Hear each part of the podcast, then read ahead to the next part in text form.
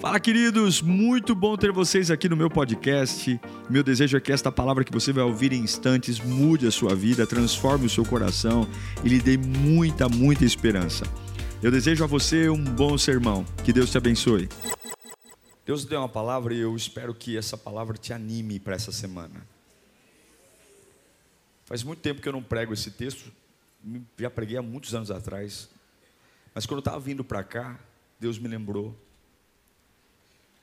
e há uma revelação aqui para nós nessa tarde. Nem toda boa intenção ajuda você. Tem vezes que a gente está atrapalhando Deus e fazer o que Ele quer fazer na nossa vida. Tem horas que o nosso maior inimigo é a gente mesmo, e Deus fala assim: Cara, eu não consigo fazer nada na sua vida porque você não deixa. Tem um personagem que, na sua boa intenção, quase perdeu tudo, num ato de loucura, porque o reino de Deus não é vale tudo. Você tem que entender que Deus está sentado num trono. Ele é o primeiro, ele é o último, ele tem um controle de tudo. E por mais que alguma coisa deixe você chocado, Deus nunca fica chocado com nada. Deus nunca fica surpreso. Ou você acha que Deus dá algum pulinho no trono? Você acha que a pressão de Deus muda? Você acha que em algum momento Deus fica agoniado no trono? Não. Deus se mantém o mesmo. Ele sabe tudo. E eu quero que você entenda que, por mais desesperador que seja o que você está vivendo, Deus já sabe o desfecho do que você está vivendo. E seja qual for o desfecho, Ele vai cuidar de você. Quero que você abra sua Bíblia comigo em João capítulo 18, João 18, versículo 3. Evangelho de João, João 18, versículo 3.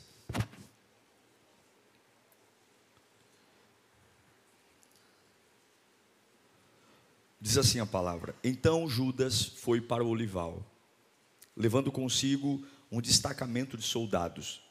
E alguns guardas enviados pelos chefes dos sacerdotes e fariseus, levando tochas, lanternas e armas, Jesus, sabendo tudo o que ia acontecer, saiu e perguntou: A quem vocês estão procurando? Ele já sabia. E aí respondem para ele: A Jesus de Nazaré. Responderam eles: Sou eu, disse Jesus. E Judas, o traidor, estava com eles. Quando Jesus disse: Sou eu, eles recuaram e caíram por terra, porque não é normal alguém se apresentar para ser preso. Novamente lhes perguntou: A quem vocês procuram? E eles disseram: A Jesus de Nazaré. E respondeu Jesus: Já disse a vocês, sou eu. Se vocês estão me procurando, deixem ir embora esses homens. Isso aconteceu para que se cumprisse as palavras que ele dissera: Não perdi nenhum do que me desse. Ou seja, era para levar Jesus e preservar os discípulos. Simão Pedro, que trazia uma espada, tirou-a e feriu o servo do sumo sacerdote, decepando-lhe a orelha direita. Até para matar, Pedro é, é ruim. Ele errou, acertou a orelha. Ele não ia fazer. A ideia era atacar o soldado. O nome daquele servo era Malco. E Jesus, porém, ordenou: guarda a espada. Em outras versões, Jesus diz: basta, Pedro. Basta, Pedro. Para, Pedro. Acaso não haverei de beber o cálice que meu pai me deu? Quero que você feche os seus olhos. Deus está aqui. É o mesmo pastor de sempre, a mesma igreja, a mesma voz que você está acostumado a ouvir aqui nas pregações, mas o que Deus tem para tratar em você não é o mesmo. Então, interesse-se, foque. Daqui a pouco você vai para casa, você vai ter sua noite, você vai fazer o que você quiser. você vai ter uma semana, mas você tem que carregar uma palavra. Então feche os olhos. Pai, eu oro nesse instante pela tua palavra, Senhor. Aquece o nosso coração, agita a nossa alma tira de nós toda a distração, tira de nós todo o pensamento contrário, tira de nós qualquer espírito que vem roubar a nossa mente, Senhor. A tua palavra é poderosa, a tua palavra pode desvendar a minha vida, a tua palavra pode me dar direções que eu nunca imaginei. Fala comigo, Senhor, e enquanto eu ouço a tua palavra, cuida da minha família, cuida dos nossos negócios, cuida do nosso trabalho. Enquanto eu estou te ouvindo, vai ajustando a nossa alma, oh meu Deus, vai derramando o teu fogo, vai me lapidando, vai me moldando. Eu quero ir para casa hoje diferente, eu quero voltar para minha casa hoje com uma nova envergadura, uma nova força, pelo poder da palavra. Ah, como a palavra é poderosa, como a palavra cura e liberta e transforma. Eu creio nisso pelo poder de Deus. No lago de Genezaré, Jesus começa o seu ministério. Ele chama doze homens simples e monta um time de discípulos, homens comuns, nenhuma grande estrela, homens simples. Ele vê os primeiros são pescadores lavando suas redes, limpando seus peixes, e ali ele chama esses homens para uma missão maluca que talvez eu vou dizer para você: nunca critique os apóstolos, porque o chamado de Jesus foi um negócio muito maluco. É, Jesus era um pleno desconhecido, ele não tinha casa, ele não tinha bens, ele não tinha nobreza, ele não era nada. Ele era filho de um carpinteiro. E de repente ele olha para Pedro, por exemplo, um empresário do setor pesqueiro, e fala: Vamos, vamos. E, e o Pedro deixa o barco, o Pedro deixa tudo. É muito provável que Pedro fosse até casado. Ele não sei como ele lidou, porque a Bíblia diz que ele tinha sogra. Então, se ele tinha sogra, com certeza ele era casado. Ele largou tudo é uma conexão tão forte que esses camaradas foram atrás de Jesus. Pedro sempre teve um destaque diferente dos outros discípulos. Pedro era talvez o mais velho de todos eles. Pedro era o tiozão, meio ranzinza, temperamental, é, 880. Pedro era o sanguíneo, né? Pedro não tinha muita constância, mas Pedro tinha virtudes também. O Pedro não se chamava inicialmente Pedro, se chamava Simão. Simão quer dizer ouvinte. E depois Deus muda o nome de Simão para Pedro, que quer dizer pedra. Pedro foi um camarada audacioso, intrépido, guerreiro, corajoso e também teve muitos defeitos. Todo mundo vai lembrar que ele negou Jesus por três vezes. Todo mundo vai lembrar que quando Jesus foi sepultado, ele desistiu do ministério, ele voltou a ser pescador. E Jesus foi resgatá-lo quando Jesus ressuscitou. Mas na verdade, Pedro sempre foi um grande homem. E um grande homem, uma grande mulher, não tem nada a ver com perfeição. Ok? Eu acho lindo na Bíblia porque os grandes homens de Deus nunca foram perfeitos. Abraão mentiu, dizendo que Sara era sua irmã. Davi fez bobagem. Eu não estou dizendo que existe uma alforria para você fazer bobagem. Eu não estou dizendo isso. Mas o que dá o lastro não é quantas vezes você é capaz de cair, mas é quantas vezes você é capaz de se levantar. O pecado ele não é maior que o arrependimento. O reino de Deus não se ofende com os nossos pecados, ele se ofende com a nossa incapacidade de se arrepender. Quando você não não dói mais. Enfim. Mas Pedro era um homem diferente. E porque Deus não chama pessoas comuns assim. A Bíblia diz que muitos são chamados, porém Poucos são escolhidos, porque Deus não chama covarde. A obra de Deus não é para covarde. A obra de Deus é para quem quer dar a cara a tapa. A obra de Deus é para quem tem, tem coragem mesmo. Deus não chama tímidos. Inclusive a Bíblia diz que os tímidos não herdarão o reino dos céus. E essa timidez aqui não é relacionada à timidez temperamental. Você fala, ah, pastor, eu sou tímido, então eu vou para o inferno. Não, não, não é essa timidez de não saber falar em público. É a timidez de quando você não consegue sequer acreditar que Jesus é o seu Senhor, porque você está recluso no mundo interno que nem sabe. Mas Pedro era fantástico. Lembra de quando ele anda sobre as águas? Tinham doze discípulos no meio de uma tempestade e de repente tem um vulto no meio das ondas. O mar da Galileia, na realidade, não é um mar, é um grande lago rodeado por montanhas e é muito comum por conta do vácuo entre as montanhas, fazer correntes de vento. E havia um vendaval enorme, e para pescadores, homens que vivem no mar, estar assustados, dizendo o barco vai ruir, então era um negócio forte, fora de série. E Pedro sai e anda sobre as águas, ele andou. Quando Jesus, em Mateus 17, 24, é questionado sobre pagar impostos, os coletores vão até Jesus, é Pedro que vai, Jesus fala, ó, vai até o rio, você vai pegar um, você vai pegar um, um peixe lá, e lá dentro da boca do peixe vai ter duas dracmas de moeda, você vai pegar, vai pagar o meu imposto e o seu. Foi Pedro. E Pedro não duvidou. Imagine Pedro pegando a varinha de pesca, tira o peixe, abre a boca do peixe, tem duas moedas lá dentro. E ele paga o imposto. Pedro era um homem diferente. Pedro era um homem especial. Como você é? Eu quero dizer que você é uma pessoa especial. E, e quem está falando isso é a palavra de Deus. Você é uma pessoa especial. Talvez você não seja uma pessoa assim, pastor, eu não tenho muita etiqueta, sou meio brucutu, sou meio elefante na loja de cristal, mas você é uma pessoa especial. Deus escolhe bem os desajustados mesmo, os que não são. Mas tem algo que me chamou a atenção. Preste atenção. Pedro foi um homem grande, um homem especial, mas tem algo na história de Pedro que é pouco pregado, mas me chamou a atenção. Por que, que Pedro carregava uma espada? Por que, que na quinta-feira que Jesus foi preso no Getsemane, onde ele suou gotas de sangue, por que Pedro tinha uma espada? Por que, sendo ele um homem tão corajoso, ainda confiava numa espada? Por quê? Porque Jesus durante todo esse convívio, gente, uma espada, a Bíblia não pode mentir, não era um canivete, não era uma faca, era uma espada.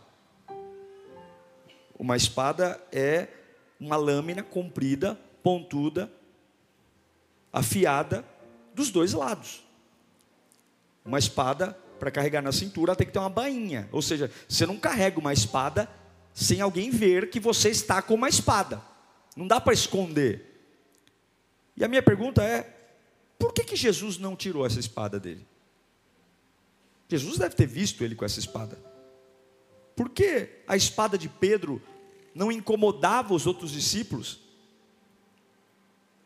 Pedro carregava uma arma num dia onde Jesus Cristo iria dar início ao seu sacrifício.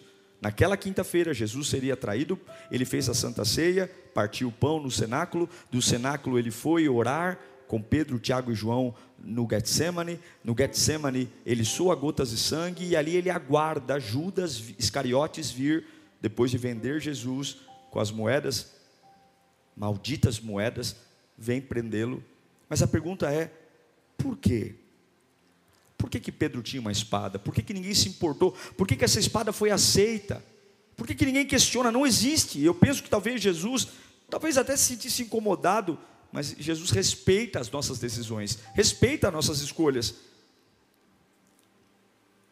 E a espada, se eu carrego uma espada, é porque eu estou esperando o quê? Um confronto. Sim ou não? Uma arma. Os dias de Jesus terminam, se passam. Pedro é um homem, se você observar, ele diz para Jesus, momentos antes da última ceia, Jesus fala da sua morte, ele fala: Olha, eu vou contigo até o fim. E aí Jesus já dá uma invertida nele fala: Ó, antes que o galo cante, você vai me negar por três vezes. O que eu quero dizer é: Jesus,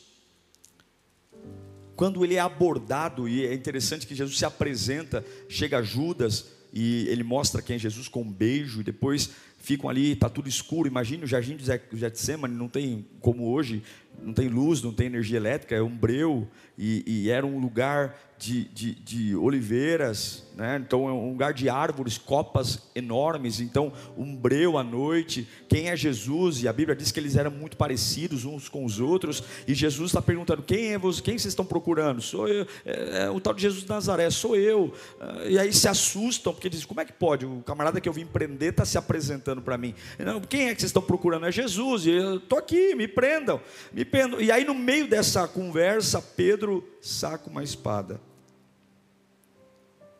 saca uma espada Eu não sei se ele queria matar ou não, mas ele corta a orelha de um soldado. E Jesus ficou bravo com Pedro. Jesus disse: Pedro, para! Que é isso, Pedro? Eu não vou beber o cálice. Isso faz parte de um plano maior. Isso faz parte de um plano. O Pai me mandou para isso. Eu vim aqui para passar por isso. Pedro, não se meta, basta.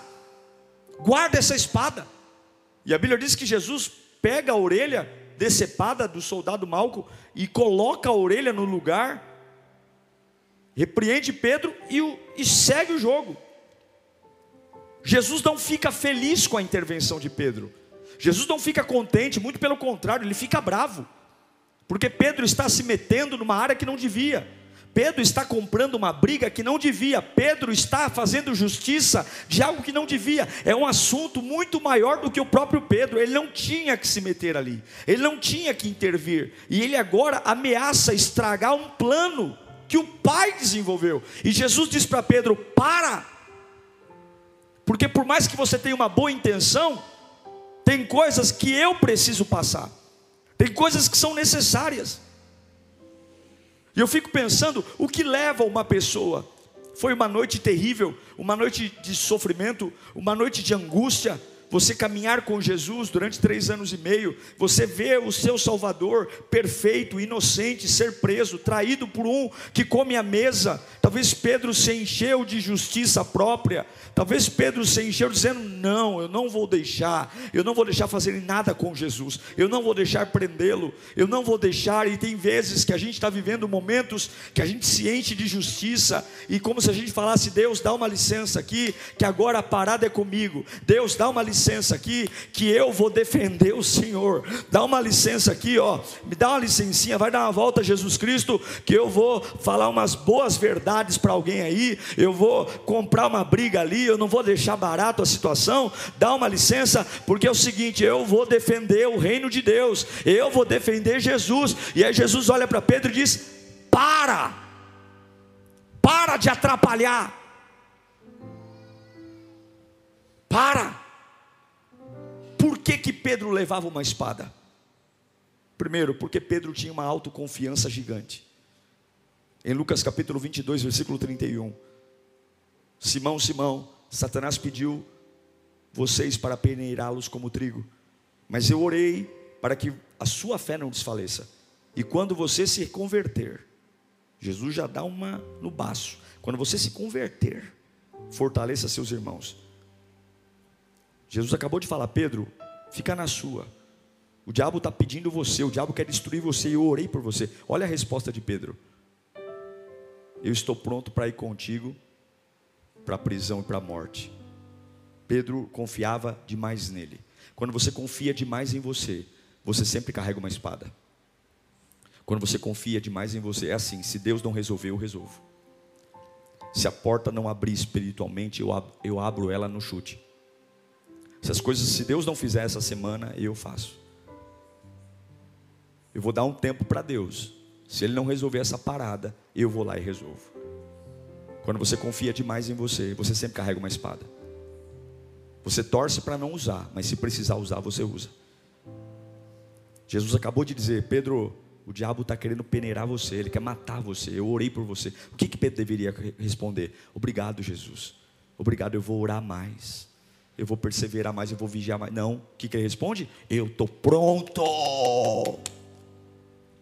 Cuidado com a autoconfiança. Eu não posso nada, eu não tenho nada, eu não sou nada. Não ache que você é dono da verdade. Não ache. Pare. Não tenha autoconfiança. Duvide de você o tempo todo. Duvide dos seus pensamentos. Quando você estiver muito certo de alguma coisa, pergunte a opinião de alguém que você confia. Não confie em você.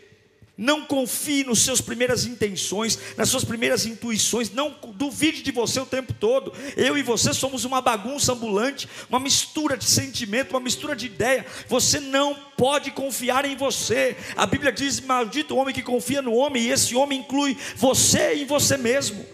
Não confie, não confie na sua visão, não confie na sua percepção, não confie na sua ideia, não confie, não confie. Você vai se enganar, porque você vai sempre carregar uma espada e você pode estar interferindo em coisas que não é para interferir. Pedro era um homem autoconfiante, e além de ser autoconfiante, Pedro deixou de orar. Lá em Lucas capítulo 22, versículo 39, coloca para mim o versículo 46. Jesus leva Pedro, Tiago e João para orar no Getsemane. Mas entre uma oração e outra, Jesus olhava para os três e ele falava: Por que estão do quê? Porque estão dormindo.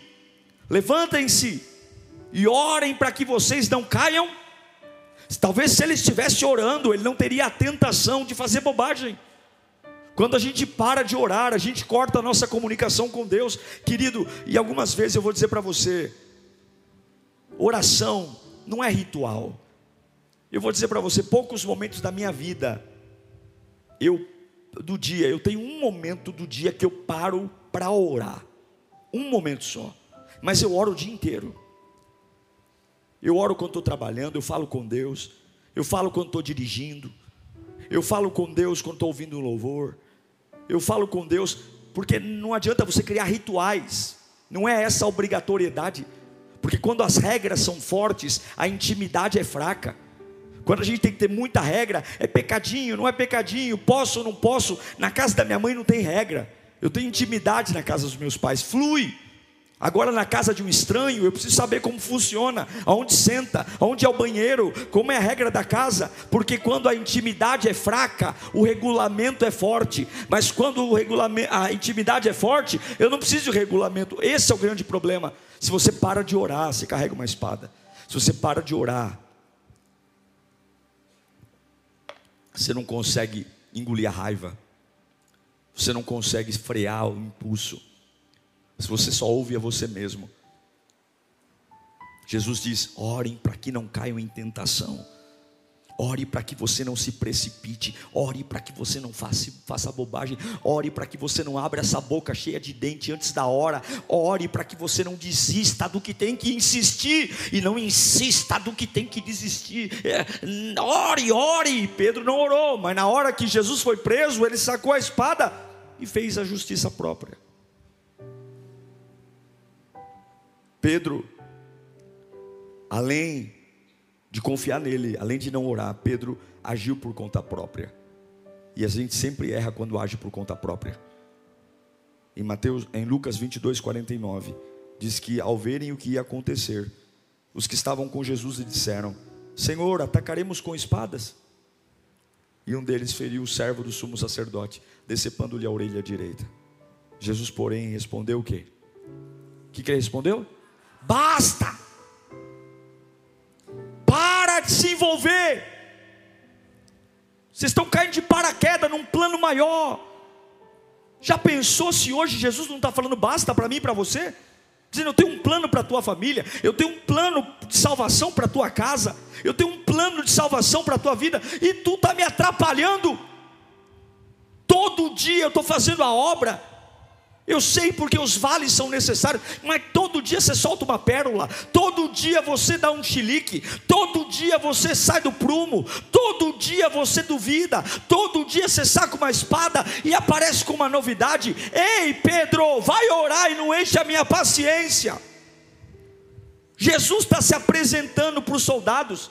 Jesus está dizendo: me prende logo, me prende logo, porque o plano tem que seguir em frente, me prende logo, eu estou me apresentando. Aí vem um, aquele que ama Jesus dizendo: fazer showzinho, cortar a orelhinha.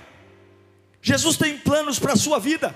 Jesus tem planos para a sua casa, Jesus tem planos para a sua família, Jesus tem planos para o seu relacionamento, Jesus tem planos para o seu ministério, Jesus tem planos, e esses planos incluem dias de dores, esses planos incluem prisões, esses planos incluem dias de trevas, esses planos incluem dias de perdas, terão batalhas que você vai perder, mas em todas elas, saiba que a tua luta não é com espada, a tua luta é em obediência e dizer: Deus Deus está no controle da minha vida.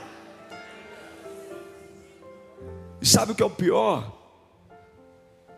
Além de você fazer bobagem, fazer fezes, você ainda prejudica a vida do outro. Pedro cortou a orelha de Malco. Malco era um sacerdote. Malco não era um soldado, era um sacerdote. E pela lei sacerdotal, nenhum sacerdote podia ter defeito físico. Além dele fazer uma bobagem, além dele estar se metendo numa, numa área que não era dele, ele está tirando a profissão e o ministério de alguém. Quando você quer fazer justiça com as próprias mãos, quando você, como um louco, destemperado, não sabe o que é e sai falando, sai atropelando, sai sacando a espada e corta para um lado e corta para o outro. E, e, e Jesus está mandando dizer para você hoje: basta! Estou cansado, deixa eu fazer, basta! Tem gente perdendo o ministério por conta dos teus chiliques. Você está prejudicando gente que, que, que não tem nada a ver, por conta de você não se controlar. Eu te amo, Pedro, mas basta. Eu tenho um plano para você, basta. Eu vou te usar ainda, mas basta. Não se meta. E Deus está mandando eu dizer: tem assuntos aqui que chegou a hora de você calar a boca e esperar Deus fazer, mas, pastor, é sofrido, parece ser injusto, e Deus manda eu te dizer: não se meta, basta, Pedro, deixa que me prendam, deixe que me, me crucifiquem, deixe que me prendam, deixa que batam em mim, porque eu sei como essa história termina. Antes da fundação do mundo, eu sei como essa história termina.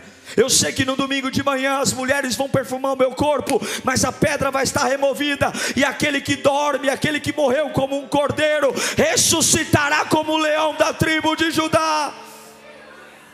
Basta porque você não sabe o que eu estou fazendo, Pedro. Basta porque a sua espada ela é impotente.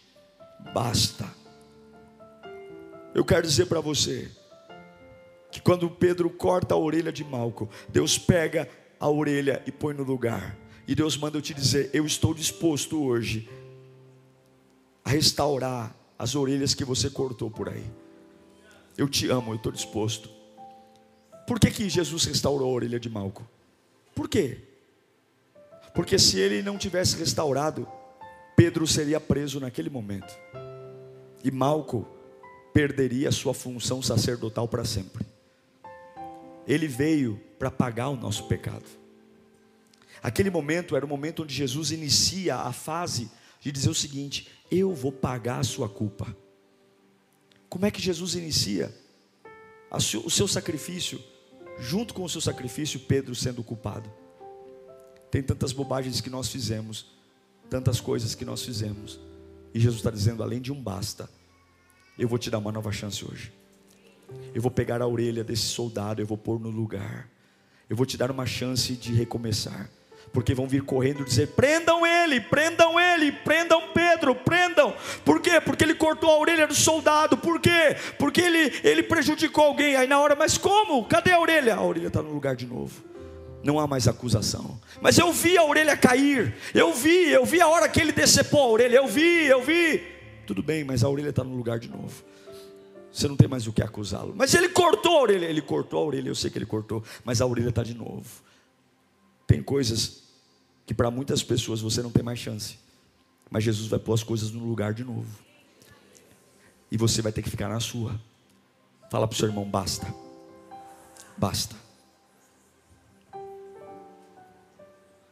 Eu quero que você pense algumas coisas para nós orarmos. Você tem que pensar o seguinte: preste atenção. Seja lá o que você está vivendo, qual é a vontade de Deus para a minha vida? Qual é a vontade de Deus para a minha fase? Você acha que Deus se agrada do, do posicionamento que você está tendo? Sempre quando você for tomar uma decisão, sempre pergunte: Senhor, o Senhor se agrada de eu fazer isso? O Senhor se agrada? O Senhor se agrada? O que Jesus faria se estivesse no meu lugar? Você já perguntou para alguém? Você contou até 10? Você costuma contar até 10 antes de tomar uma decisão?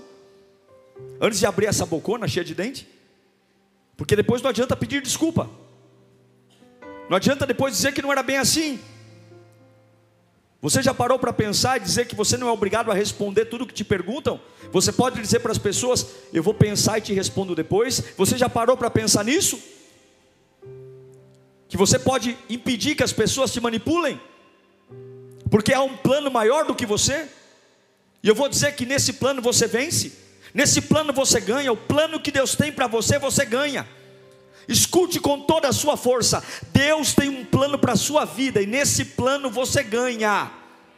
A sua vida não termina em vergonha. Escuta aqui, ó. Se você for lavado e remido no sangue de Jesus, se Jesus for o seu Deus verdadeiro, o plano que ele estabeleceu para você, no final desse plano você vence. Você termina como guerreiro, como vencedor. Os capítulos são para deixar a história bonita. Os capítulos quem fez Davi ser o que foi foi Golias. Quem fez Davi ser o que foi foi Saul perseguindo. A história não é bonita quando ele cuida das ovelhas mansas. A história é bonita quando ele enfrenta gigante, quando ele enfrenta opressão. E Deus está dizendo: não reclame daquilo que vai glorificar o meu nome amanhã. Não reclame daquilo que vão bater palma e dizer: Deus é na tua vida, Deus te livra, Deus te cura, porque Ele é o Deus da cura. Por quê? Porque alguém fica doente. Ele é o Deus da libertação. Por quê? Porque alguém fica preso. Ele é o Deus da restauração. Por quê? Porque alguém se quebra. Ele é o Deus que faz o impossível. Por quê? Porque eu vivo o impossível. Então Deus manda te dizer: para, guarda essa espada,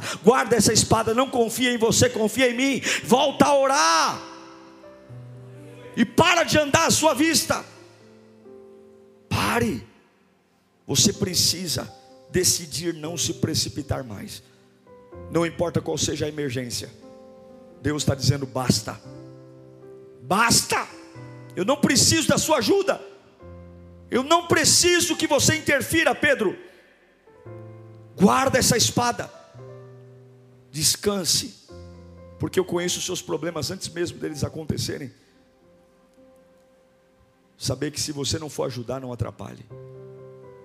Pedro não foi parte da solução. Pedro gerou um problema. Eu fico imaginando Jesus se apresentando ali para ser preso e tendo que olhar por Pedro e dizer: Basta, Pedro, não atrapalha. Não atrapalha. Fica na sua. Não se envolva. É por isso que eu amo Mateus 6. Buscar em primeiro lugar o reino de Deus.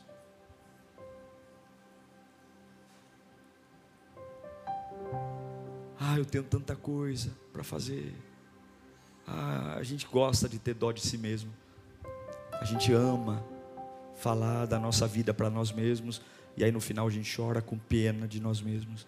Ai, eu não sei como eu dou conta da minha vida. Ai, eu não sei, é tanta demanda. Ai, eu não sei se eu vou suportar, eu vou enlouquecer, porque é tanta coisa, tanta cobrança. E Jesus vai dizer: por que você não ouve a minha voz? Eu só te pedi uma coisa. Buscai em primeiro lugar o meu reino e a minha justiça, e todas as demais coisas vos serão acrescentadas: a comida, a bebida, a o vestuário. Guarda essa espada, basta não atrapalhe, não atrase a minha ressurreição. Você quer um milagre? Eu vou dizer para você que você vai ter que ter muito sangue de barata, porque no processo que Deus tem para a sua vida terão noites de agonia, terão noites que se você não amar Deus, se você não depender de Deus, se você não orar, você vai ser tentado a jogar tudo para o alto, a sair cortando a orelha de quem você vê pela frente. É por isso que Jesus diz que bem-aventurados são os humildes.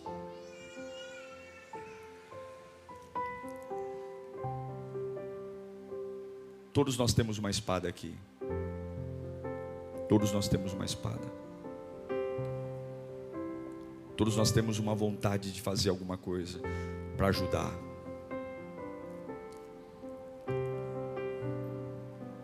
Mas as suas palavras não ajudam mais. Basta. Eu não sei para quem eu estou pregando aqui, mas Deus está falando: acabou. Para. Para de adiar o que tem que acontecer. Deixa que aconteça. Para. pastor, é muito triste se acontecer. Deixa acontecer, está no plano. Eu vou cuidar de você. Basta. Para de segurar algo que não dá para segurar. Eu sei que você não quer que Jesus vá para a cruz, mas ele tem que ir para a cruz. Tem coisas que você não pode adiar mais. Tem dias, tem conversas que vão ter que acontecer. Tem reuniões que vão ter que acontecer. Tem separações que vão ter que acontecer. Tem decisões que vão ter que acontecer. Tem, tem posicionamentos difíceis que vão ter que acontecer. Não adianta você querer ficar adiando com a sua espadinha. Jesus vai dizer: Eu vou pôr a orelha no lugar, mas nós vamos ter que enfrentar a cruz. Não me impeça de enfrentar a cruz. Eu vou dizer para vocês aqui: por mais que você adie, você vai ter que enfrentar a cruz. Você vai ter que ter, enfrentar momentos onde nós vamos morrer para esse mundo, morrer para a nossa vontade, morrer. Mas por que, que a gente vai de cabeça erguida? Porque nós sabemos que aquele que começou a boa obra não vai nos abandonar. Jesus não vai te abandonar. Jesus recuperou a orelha de Malco e disse para Pedro: Pode ir embora, Pedro, ninguém vai te prender aqui. Por que, Senhor? Porque eu devolvi. Você fez bobagem, mas eu consertei sua bobagem. Agora deixa eu ir. Mas eu não vou te deixar, Pedro, antes que o galo cante, você vai me negar três vezes. Pedro, eu não preciso de você. Jesus está dizendo: Eu não preciso de você. Não se preocupe, não queira me ajudar. Eu sei o que fazer para restaurar a sua vida. Eu sei o que fazer para pôr sua cabeça no lugar. Eu sei o que fazer para curar suas emoções. Só não me atrapalha. E como é que você não me atrapalha? Me adora só. Só me adora, só me adora. Não fala nada. Me adora. Esteja na minha presença. Eu vou pôr os parafusos no lugar. Eu, eu, fica tranquilo, porque quando eu ressuscitar, o meu sangue vai comprar a sua vida, vai comprar a sua salvação. Quando eu ressuscitar, toda a sua capivara, mas deixa eu seguir o fluxo, deixa eu seguir o processo. E como eu faço, como eu faço, fica onde você quiser, mas não duvida de mim. Guarda essa espada, porque essa, esse processo é maior que você. Deus manda eu te dizer: tem coisas na sua vida que você não tem a capacidade de resolver, tem coisas na sua vida que você não tem, você só está atrapalhando, você só está deixando tudo pior foca em Deus, adora a Deus, sirva a Deus, porque Ele, Ele vai fazer o que tem que ser feito, e domingo pela manhã, tudo aquilo que parecia impossível não será mais. Não será mais, basta. Basta, basta de reclamar, basta de falar, basta, basta, basta, basta, Pedro. Basta, basta de ser um chato, basta de ser um implicante, basta de ser um mimizento, basta, não se envolva, aguenta a noite escura, confia em mim. Calma, Pedro, tranquilo, espera, porque eu não vou falhar. Eu não vou falhar, diz o Senhor. Eu não vou falhar. Esse pesadelo vai passar, diz Deus. Sexta-feira foi um pesadelo, sábado foi um pesadelo, mas domingo virou conto, conto de super-herói, lá e me canta labás. Deus manda te dizer, essa noite do terror vai passar, esse pesadelo vai passar, e você tem que esperar passar, porque eu sou o Senhor do dia, e também sou o Senhor da noite, eu sou o Senhor da montanha, e também sou o Senhor do vale, eu sou o Senhor que vê todas as coisas, aguenta a agonia da sexta-feira, guarda essa espada espada. Guarda essa espada. Basta. Basta. Lave suas mãos, não como Pilatos, mas basta. Eu quero encerrar dizendo algo para você, da parte de Deus. Você morreu. E você não pode voltar a viver. Quando nós entramos na água do batismo, a gente diz que morreu. E a gente diz, como Jesus, que não seja feita a minha vontade, mas a vontade do Pai. Eu e você temos várias vontades, mas Deus não quer a sua vontade, Ele quer a dele, que é boa, perfeita e agradável. Guarde a sua espada. Guarde. Quando for para você agir, Deus vai colocar paz no seu coração mas não tenha a espada desembanhada.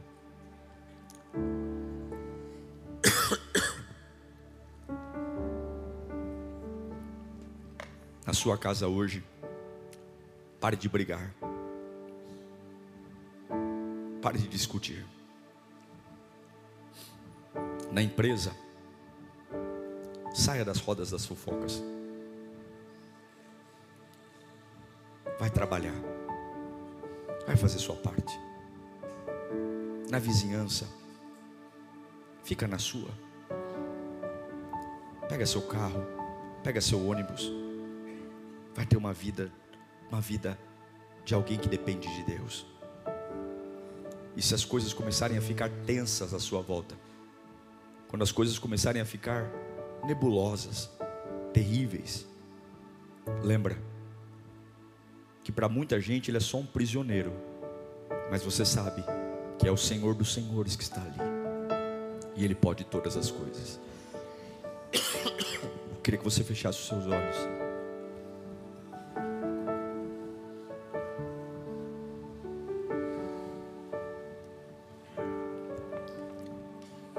Repita assim comigo: todas as bobagens que eu fiz, pela precipitação. Deus me dá uma nova chance hoje. Para muitas pessoas, é impossível uma orelha voltar, mas Jesus faz o impossível hoje, para me dar uma nova chance. Eu quero que você lembre dos seus erros, das suas precipitações. E eu quero que você receba no teu espírito o perdão de Deus. Deus hoje está limpando a sua vida. Deus hoje está tirando a vergonha do seu coração.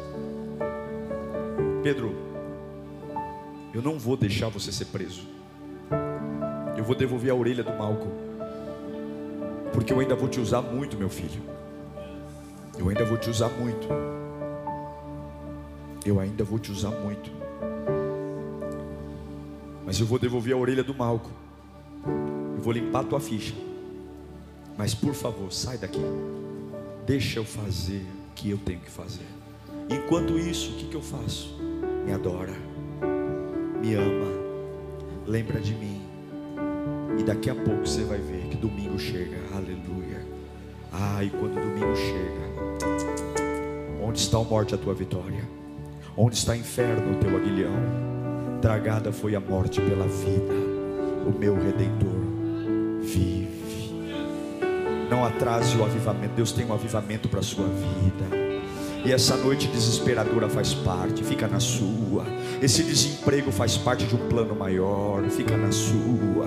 Essa fase de agonia faz parte de um plano maior. Essa fase de agitação você não está entendendo. Essa fase, a cruz faz parte de um plano maior. Guarda a sua espadinha. Não se meta naquilo que não te compete. Deus está dizendo: é, essa parada é minha. Fica na sua, Pedro.